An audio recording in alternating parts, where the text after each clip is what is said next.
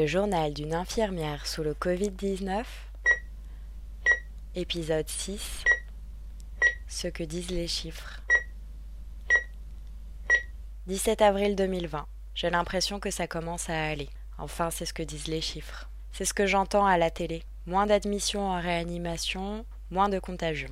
Les effets du confinement commencent à se faire ressentir. Personnellement, dans le service, je ne m'en rends pas compte. La réanimation est pleine et quand un lit se libère, il ne reste jamais longtemps libre. Je m'occupe de deux patients dans un état très grave. Le premier est monodéfaillant, ce qui veut dire qu'un seul de ses organes ne fonctionne plus. Bien sûr, dans son cas, ce sont les poumons, comme tous les autres. On le met sur le ventre tous les jours. Son visage commence à n'avoir plus rien à voir avec ce à quoi il ressemblait en arrivant. Dès qu'on le replace sur le dos, on regarde l'étendue des dégâts. Plus de 16 heures d'appui entre le matelas et la peau. Alors, avec mon aide-soignant, je passe beaucoup plus de temps à nettoyer les plaies.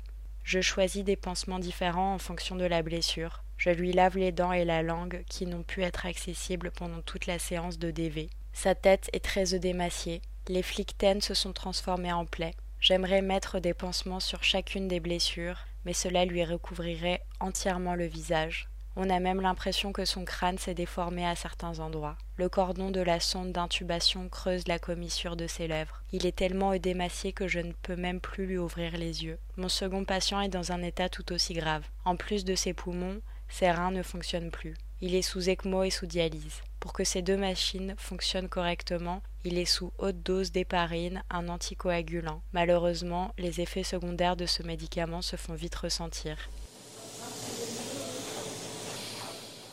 À midi, j'alerte le médecin. Le patient ne respire plus. L'oxygène ne passe plus par la sonde d'intubation. J'aspire énormément de sang provenant de ses poumons. J'arrête l'héparine, et le médecin fait donc une fibroscopie aspirative. À l'aide d'une sonde munie d'une caméra et d'un système d'aspiration, il tente de retrouver l'origine du saignement et aspire une grande quantité de sang et de sécrétion. Ça suffit pour le moment. Mais à 18 heures, le problème recommence. Je commande des culots de sang en urgence et les médecins reprennent le fibroscope.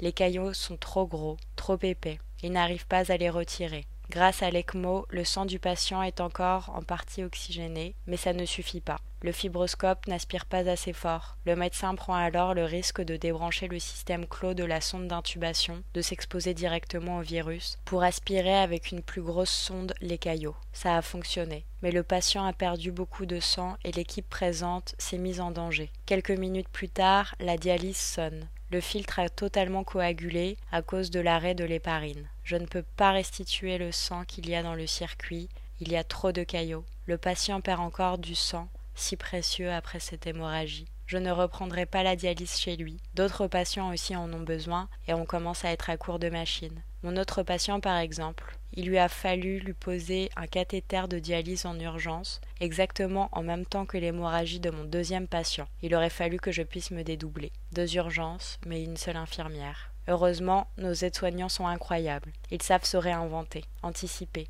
Ils nous facilitent le travail. Sans eux, rien ne serait possible. Notre plus jeune patient est sorti de la réanimation. Enfin, encore une victoire.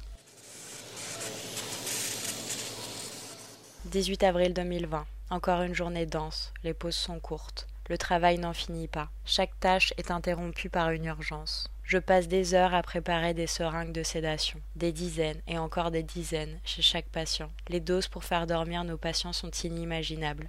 Et dès qu'on essaye de baisser les sédations, le patient se désadapte du respirateur et son état se dégrade. Vers 14 heures, le téléphone du service sonne.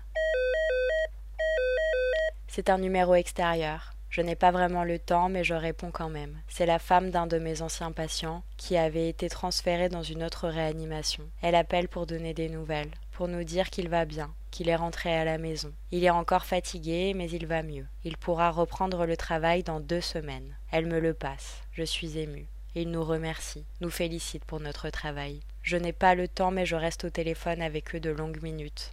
Entendre sa voix me donne vraiment le sourire. Je m'empresse de le dire à tout le monde. On a rarement des nouvelles de nos patients quand ils sont partis. Nous sommes tous d'accord sur le fait que cette situation rassemble l'équipe. L'entraide est plus présente, on se soucie des autres plus qu'avant. À cause du confinement, les seules personnes que nous voyons, ce sont nos collègues. On est soudés, on se parle un peu plus, et malgré les situations de stress, on rit, on s'amuse. L'ambiance n'a jamais été aussi bonne. L'étude Confin est un projet de recherche collaboratif qui a pour but de mieux comprendre l'impact de l'épidémie du coronavirus et du confinement sur votre bien-être et votre santé mentale. L'objectif est également de mieux comprendre vos opinions et vos craintes sur cette épidémie, ses traitements et les vaccins. Pour participer à cette étude, il vous suffit de remplir le formulaire sur www.confin.org.